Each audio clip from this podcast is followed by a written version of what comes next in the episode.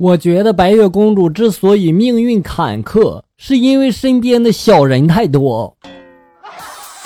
本期节目为校友心情的美好五七五九的专场段子秀。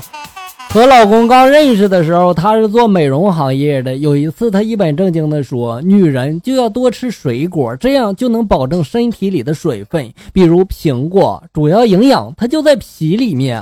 吃苹果皮儿不仅美容养颜，还能让皮肤变好。”所以，他每次吃苹果，我都抢着帮他啃皮儿吃，一直到结了婚，我才发现他是吃苹果懒得削皮儿。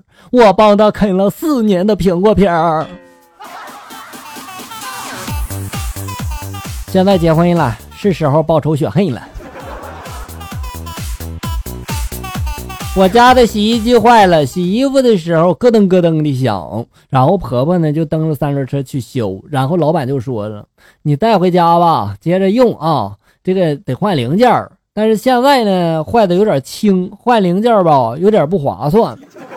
等到不能用了吧，你再送过来，然后我再给你修。良心老板呀，以后我家的电器就交给你了。”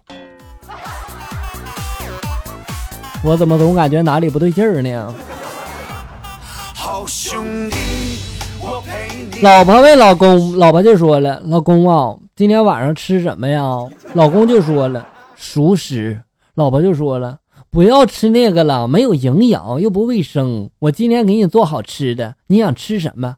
老公接着又说了：“熟食。”老婆就说了：“你就不会说点别的吗？”老公就说了。我真的不想再吃半生不熟的了。我就想问一下，你是不会做饭呢，还是想省点燃气呢？去医院里面办事儿，出来的时候，我看见我表弟一个人猫着腰进往医院里面赶，我怕他是出啥事儿了，然后我就陪他一起进去了啊。这家伙直接就被那个肛肠磕了，检查了一个遍，医生抬头瞄了我俩一眼，就说了：“嗯，没啥大事儿，就是肛裂出了点血，尽量的避免刺激啊。”我看到医生的眼神我当时我就无语了，早知道我就不来了呀。起误会了吧？今天下午去接我闺女放学的时候，放学的路上，我在路边摘了一朵小野花送给她，她拿着，然后在鼻子边闻了闻，然后就问我了：“妈妈，这朵小花好臭啊！这朵小花是不是刚才放屁了？”哎呀，这孩子好可爱。正在睡梦中，媳妇突然晃醒了我，严肃的就说了：“你仔细的闻一下，是不是咱家的煤气罐泄漏了啊？”听后呢，吓得我赶紧的深吸了一口气，顿时我感觉鼻子里面臭气熏天呀，我差点我就吐出来。媳妇在一旁坏笑着就说了：“让你平时欺负我，吃屁的滋味不错吧？你放这么臭的屁，是不是吃了上面的小花了呀？”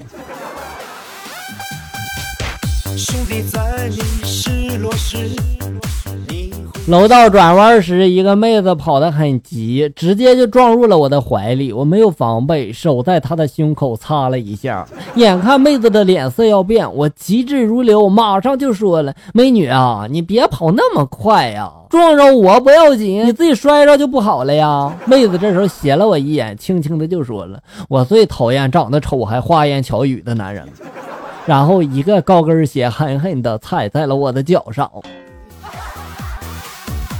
所以说长得丑就少说点话。刚上大学那会儿，喜欢我一帅哥，表白无果，帅哥呢对我视如路人嘛。一转眼大四了，我每天忙着准备考研复习。有一天，帅哥突然就找到我，红着脸拉着我的手，吞吞吐吐的说不出话来。我一颗平静的心又泛起了爱的涟漪。最后，帅哥鼓起勇气对我说了：“小恋啊，你能陪我在自习室复习吗？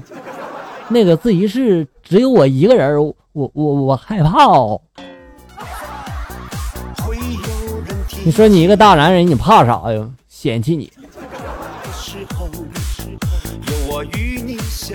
就这会儿，我信誓旦旦的对闺蜜就说了，我要去某某城市去发展了。闺蜜悠悠的白了我一眼，就说了，别，还是别去了，你去了只会把那里的离婚率提高百分之二十五。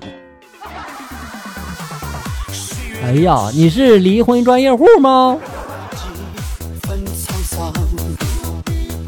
闺蜜大龄女单身，我都替她着急了，帮着给她介绍对象。闺蜜对此不感兴趣，我就告诉她了：天冷了，找个男人暖被窝也好啊。闺蜜反驳就说了：暖被窝，电褥子比男人靠谱啊。然后我就跟闺蜜去买电褥子去了。我觉得闺蜜说的没毛病。那你们一辈子和电路子过去吧啊！好了，家人们，本期节目到这里就要结束了。欢迎大家关注咱们节目的同名微信公众号“醋溜段子”，上面有笑哥发布的更多搞笑内容。我在这里等你，咱们下期再见。